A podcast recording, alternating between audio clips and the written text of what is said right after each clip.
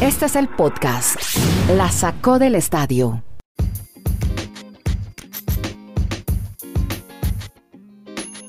Hola, ¿cómo les va? Bienvenidos a este podcast que habla de deportes y ligas americanas. Estamos con Kenny Garay en Bristol, Connecticut, Dani Marulanda en el retiro, yo soy Andrés Nieto. Hoy vamos a conversar, a charlar sobre estos temas, mucho, mucho de la crisis de Ucrania y Rusia en el deporte. Por ejemplo, lo que ha pasado con Gazprom, que es la compañía de gas rusa, cómo cómo ha sido su intervención en el deporte y qué pasó hoy en el Tour de los Emiratos con ellos, del Spartak de Moscú, de cómo dos equipos de la NBA con ucranianos se solidarizaron en la NBA, de la final de la Champions, el béisbol, las negociaciones, ofertas por Aaron Rodgers, se cambiará de equipo para la próxima temporada de la NFL. ¿Y qué dijo el ruso Danis Medvedev cuando supo que era el nuevo número uno del mundo? En medio de la crisis, un tenista ruso es el número uno del planeta. De eso nos habla más adelante Dani Marulanda, así como de la IndyCar y la presencia de la colombiana Tatiana Calderón. Comencemos con eh, el cambio de sede para el juego de la Champions League, de la Liga de Campeones, definitivamente. Y obviamente por el- la, crisis, el conflicto, la guerra, el ataque de Rusia a Ucrania, ya no se va a hacer este año, en el mes de mayo, en San Petersburgo. ¿Para dónde se va la final de la Champions? Kenny, le pregunto a usted en Bristol, Connecticut. ¿Cómo le va? ¿Cómo le va, don Andrés? Un abrazo. Feliz fin de semana desde ya a todos. Sí, que pare la guerra ya. Eh. Desde Alaska hasta la Patagonia y desde Arica hasta Punta Arenas. A ver, sí, eh, mientras usted dormía, mientras todos dormíamos, sobre todo en, en los horarios de el continente americano, pasaron muchas cosas. Una de ellas esa, algo que se veía venir y que ya pasaba a ser, eh, inclusive antes de la invasión, un poco más que un rumor y un poco menos que una noticia, ya es noticia. París, París, el Stade de France, va a ser la sede de la final de la Champions League. Ya no será San Petersburgo, se la quitaron a Rusia y al mismo tiempo la UEFA confirmó Andrés, Dani y oyentes en todo el mundo que los partidos de local de Rusia y de Ucrania, tanto a nivel de selecciones como a nivel de clubes, los tendrán que jugar en territorio neutral. Eso es lo que confirma la UEFA en un día de muchas novedades, inclusive la de la del primer ministro británico, la de Boris Johnson, que además de que vetó los vuelos de Aeroflot, la aerolínea rusa, Sí. tampoco quiere dejar entrar al país a la Roman Abramovich, el dueño del Chelsea. Ah, ¿no? Por- No. No quiere dejar entrar. Claro, eh, además que Abramovich es muy amigo de Putin, ¿no? ¿no? Es, es una, es uno de los vetos que emitió, Sí. inclusive se habla de que si esto sigue así le podrían hasta quitar el Chelsea. Oiga, y Aeroflot iba a ser sponsor del United. Y Gazprom, la compañía de gas ruso, que además patrocina la Champions, ya la Champions va, va, no va a tener ese patrocinio. Lo mismo que el Schalke 04 de Alemania. Un poco en la línea con, con la solidaridad, solidaridad que hay ahora con el pueblo ucraniano y el ataque de los rusos. Eso es parte de todo ese boicot comercial y económico que está proponiendo el planeta entero contra Rusia, que ya se ve reflejado en el deporte. Como por ejemplo ya Dani Marulanda nos va a hablar del Spartak de Moscú, que es otro equipo ruso que está involucrado en problemas por la crisis. Antes de hablar, Dani Marulanda, recuérdeme el episodio de hoy que ya se me olvidó, el capítulo de hoy del podcast La Sacó al Estadio. Dani, ¿cómo está? ¿Qué tal Andrés? 693. Gracias a Claro. todos nuestros oyentes. Sí, señor. Cuéntemelo, el Spartak, hombre. Pues les cuento que como estaba reseñando Garay, en esa reunión que había para determinar la nueva sede de la Champions League, pues iban a aprovechar que todos los equipos estaban reunidos, los de la Europa League, porque se hacía el sorteo oficialmente este 25 de febrero. Y en ese sorteo hay un equipo ruso. Todos apuntaban, ojalá nos toque con el ruso, porque lo que nos acaba de reseñar Garay, el equipo no puede jugar en condición de local en su país y el Spartak de Moscú tendrá que buscar una sede alterna, neutral, para enfrentar al Leipzig. Obviamente el equipo alemán sí puede jugar en su estadio, así que los alemanes del Leipzig les tocó esa llave frente al Spartak de Moscú. Otras llaves interesantes rápidamente, mencionemos lo del Barcelona, que muchos lo dan como candidato a ganar la Europa League, le va a tocar enfrentar al Galatasaray. Oiga, Dani, el Barcelona más, que en más su- si en juega como jugaron, sí. más, más si juega Sí. como jugaron ayer. Qué, qué Exactamente. clase, qué fútbol. Ya se está viendo la mano de Xavi en el Barça. Sí, y que cosas llamativas, este equipo nunca ha ganado ese trofeo, nunca ganó la Copa UEFA, ni ahora como se llama Europa League, Sí. pues tienen aquí una oportunidad porque realmente viendo los otros equipos, uno diría, pues el Barça tiene con qué ganar este torneo, pero bueno, hoy todos estaban centrados en que querían al Spartak de Moscú, les tocó a los alemanes enfrentar esa llave de octavos de final. Muy bien. Y también por el lado de Rusia-Ucrania. Escuche esta historia, Marulanda, para que ya me Ah. hable de ciclismo. L- Dos Sí. equipos de la NBA solidarios con Ucrania, Kenny. ¿Qué equipos fueron y cómo? ¿De qué manera se manifestaron? Pues le cuento, Andrés, que esto fue la noche de ayer. Parte de la solidaridad que, que todos por estos días están mostrando hacia el pueblo ucraniano. Los Sacramento Kings y los Nuggets de Denver guardaron momento de silencio y se abrazaron en solidaridad con Alex Len, el pívot de Sacramento y su país de origen Ucrania. Esto antes del partido allá en Sacramento en el Golden One Center. Tanto Len como el alero de los Raptors de Toronto, Svi Mikhailiuk, son los dos jugadores ucranianos de la NBA esta temporada. Ellos emitieron un comunicado, los dos, donde dice, una gran tragedia cayó sobre nuestra querida patria ucraniana, condenamos categóricamente la guerra y al final, queridos compatriotas ucranianos, esperen, nuestra fuerza está en la unidad, estamos con ustedes. Len es veterano de nueve temporadas en la liga, seleccionado en la primera ronda del draft por los Son de Phoenix, y Mikhailiuk está en su cuarta temporada, tiene 24 años, juega como suplente para los Raptors de Toronto. Así pues que solidaridad por todos lados. Esta mañana inclusive habló Carleto Ancelotti, Ajá. técnico del Real Madrid, de la gran solidaridad que le han mostrado todos a Andriy Lunin, el arquero ucraniano suplente de Thibaut Courtois. Ah, yo no sabía que el arquero era ucraniano, el del Real Madrid. Vea usted. El suplente sí, Lunin. Ah, mire usted. Óigame, oiga, Kenny, y en ciclismo también. ¿Cómo le parece que hoy ganó el equipo de los rusos, el del gas? Dani, ¿cómo es? Y André, me tocó ir a buscar un archivo, pero me demoré bastante, le cuento, porque el Gazprom es un equipo, oficialmente se llama Gazprom Rusbelo. Es un equipo que no hace parte del World Tour, es categoría continental en Europa, pero está invitado al Tour de los Emiratos Árabes Unidos. Y hoy uno de sus ciclistas se ganó la etapa. O sea, muchos cancelando contratos con esta empresa y hoy pues se dieron un banquete mostrando ese logotipo y el de esa empresa ganando la etapa con el checo Matías Basek, que fue el primero en cruzar la línea de meta hoy en la penúltima etapa del Tour de los Emiratos. Gazprom Rusbelo, este equipo que desde el 2016, yo no sé si usted recuerda Andrés, por allá una etapa del Giro de Italia, uno de estos ciclistas de este equipo ruso, pues cruzó primero la línea de meta. Desde esa época no ganaban una etapa del, del World Tour y mire qué día el que se programaron para hacerlo. En ese momento Sí. del conflicto entre Rusia y Ucrania. Sí, justo No. cuando otro ruso llega al número uno en la clasificación del tenis mundial, ranking ATP, después de la derrota de Djokovic en Dubái, llegamos a tener a un ruso en el número uno, Dani. Y precisamente es por eso, porque en Dubái perdió Djokovic sorpresivamente, un jugador que no está en el top 100. ¿Usted no, no recuerda el nombre, Andrés? No, ¿Lo tiene no- ahí? no lo tengo. Giri, Giri lo perdió en el, torneo de Dubái Djokovic y por eso, frente a un jugador que no está en el top 100, ya oficialmente el lunes, cuando aparecen los rankings de la ATP, Daniel Medvedev va a ser por primera vez número uno del mundo, este ruso que está jugando en Acapulco y que muy probablemente pues, va a tener un partidazo frente a Rafa Nadal buscando la final de este torneo ATP 500 en territorio mexicano. Y usted nos contará qué dijo Medvedev, que ahora es el número uno del mundo, un ruso, en ese momento que estamos viviendo esta No, situación pues, mundial. eh, ¿En qué momento llega a ser número uno del Ah. mundo? Y dijo, definitivamente hay cosas más importantes que el tenis. Un poco Mm. también eh, viendo el ambiente que vive cuando, cuando todo el todo el planeta está recriminando la acción bélica de Rusia contra Ucrania. Él no es responsable, obviamente, pero bueno, él es ruso y se siente un poco comprometido cuando está en un evento mundial donde hay tanta gente de otros países que en estos momentos son solidarios con Ucrania y cómo está sufriendo el pueblo ucraniano. Bueno, eso eh, teníamos para contarles sobre cómo la crisis afecta al Sí. deporte. Sí, Dani, cuente.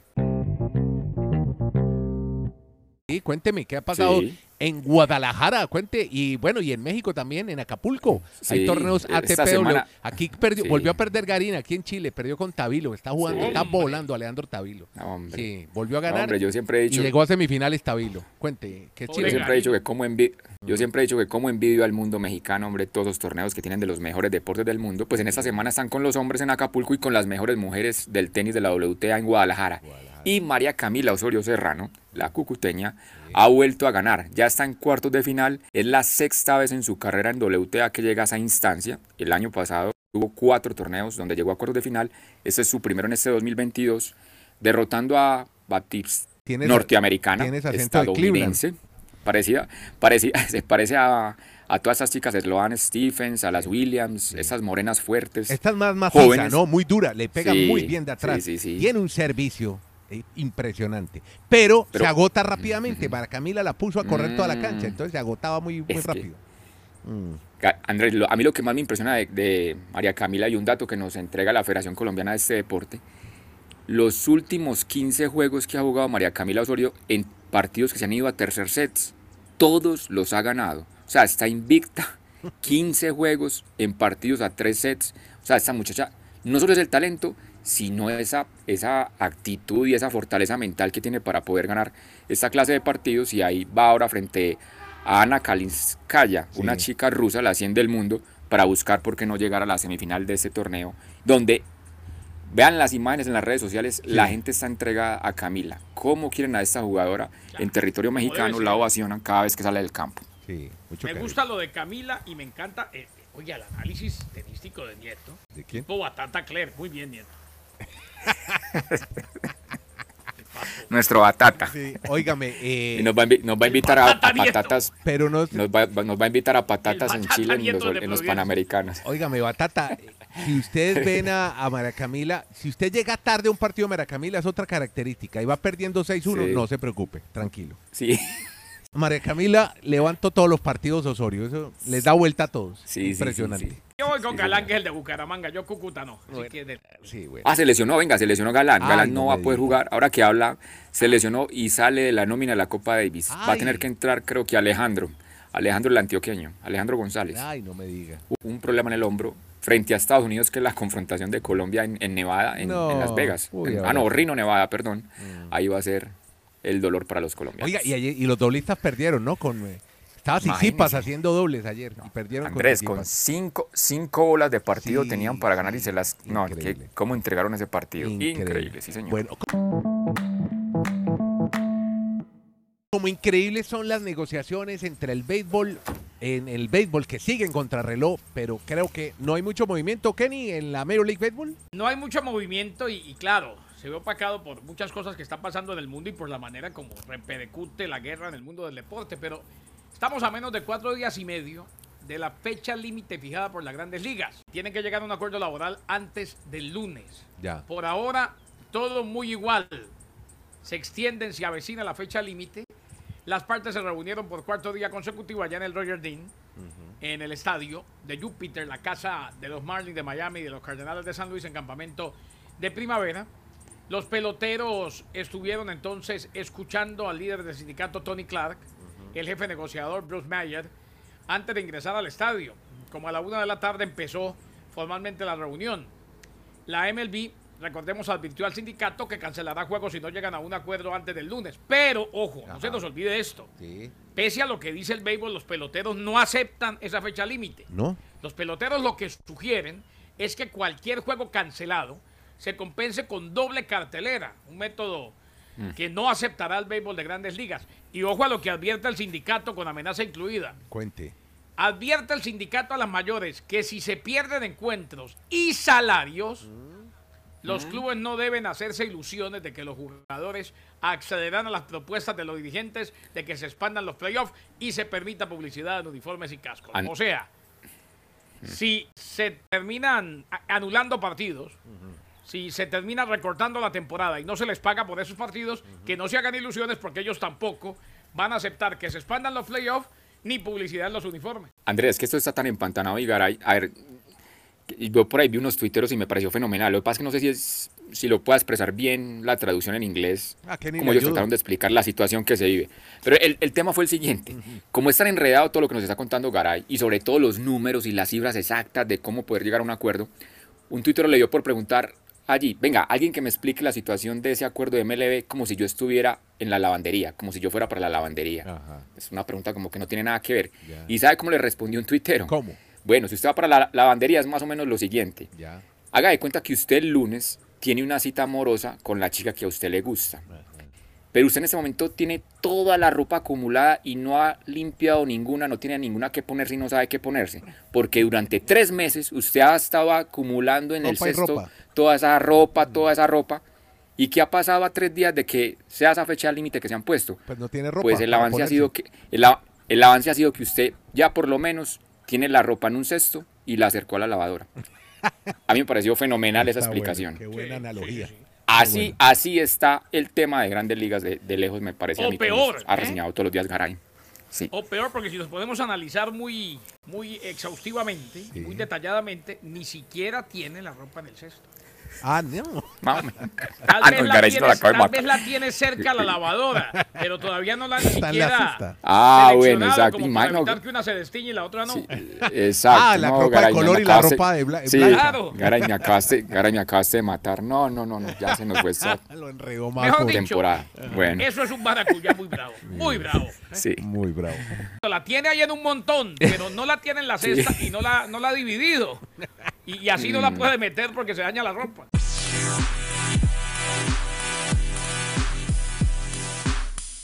Óigame, Sí. Kenny, ¿usted cree que Aaron Rodgers seguirá en la NFL la próxima temporada en Green Bay? No sé si en Green Bay, pero en la NFL sí. No, no, no. Le pregunto si en Green Bay. ¿Usted cómo lo ve? En Green Bay, yo creo que sí, ¿eh? ¿Sí? Últimamente, últimamente, Andrés, parece que se han acercado mucho las partes después de que la relación estuvo rota. Eh, él quiere un contrato que le garantice 50 millones. Eh, vamos a ver, pero, pero me parece que sí, que, que van a tratar de hacer el equipo. Él lo que no quiere es ser parte de una reestructuración. Ya. Si el equipo reestructurar significa perder y no ser protagonista, y él no está dispuesto a hacerlo. Ya. O sea, que para eso va otro equipo y quema sus últimas naves en un equipo contendiente donde pueda buscar ganar su segundo Super Bowl. Bueno, aquí ya Dani nos va a dar unas pistas sobre cuál sería el futuro de Aaron Rodgers. Lo, lo que pasa es que lo primero que tenemos que dar claridad es que él todavía está bajo contrato con Green Bay Packers. O sea, él no es agente libre. Entonces, eso amarra en cierto sentido la idea de lo que dice Garay. Todavía tiene otra temporada. Entonces, el tema es que ese salario exactamente es de 46 millones de dólares por esa temporada. O sea, eso impacta mucho en el tope salarial del equipo. Y si le sumamos que Devante Adams, para quedarse en Green Bay, que si es agente libre, él dice, yo me quiero ganar 30 millones de dólares por la temporada. Entonces, cuando usted dice que en dos jugadores tiene invertido pues casi toda la nómina de la ofensiva, es muy complicado llegar a un acuerdo. Entonces, por eso es que están apareciendo otras novias, para que sigamos con términos de esas épocas de febrero amorosas, Sí. que le están diciendo a, a Rodgers, véngase para, véngase para acá, no siga en Green Bay. ¿Y cuál es la Aquí que le está ofrecemos enviando lo que más flores y quiera". más chocolates? ¿Qué novia? Yo no sé si la, la- la de los Broncos de Denver, porque los Broncos de Denver ya tienen al que era el anterior coordinador ofensivo Ah. del equipo de los Green Bay Packers. Ah, bueno, se entienden bien. Y hay otros equipos. Y esta semana, usted sabe que- Aaron Rodgers es un tipo bastante peculiar. A a principio de la semana empezó a manifestar en, en sus redes sociales como una despedida. Parecía una despedida de los jugadores de Green Bay, pero después dijo, no, no, no, pero yo todavía no he tomado una decisión. O sea, es como el, el adolescente ese que quiere llamar mucho. la atención. Mm, Yo no sé, los, los aficionados deben de sufrir mucho con él porque parece que sí, parece que no. sí. Pero yo creo que lo que último, tiene él, él va- él tiene el poder de decir a dónde quiero. Sí, Lo que pasa es que tiene con qué caramelear. Solamente puede caramelear el que está muy bueno o la que está muy buena. Los demás no podemos caramelear. Bueno, ese, tipo, lo- ese y- tipo se lo pelean muchas. Eh, Sí, Pero por es que es el- favor, si es un fenómeno. Es que- Sí. Es que pase lo que pase, lleva dos años consecutivos siendo el MVP de la liga. Entonces eso no se puede olvidar Claro, tan rápido. Por eso él está ahí como diciendo, ah, no, yo soy el que... Yo lo único que pienso es que él va a decidir realmente cuál va a ser su, su futuro real. Así le- no le ofrezcan tanto plata, donde él se sienta mejor, creo yo. Entonces yo no lo veo como tan cercano que realmente se vaya a quedar en Green Bay. Bueno, por lo menos que aspire a ganar otro anillo, a ver si, si salimos de ese único anillo que tiene. Podcast La Sacó del Estadio. En Twitter, arroba La Sacó Podcast.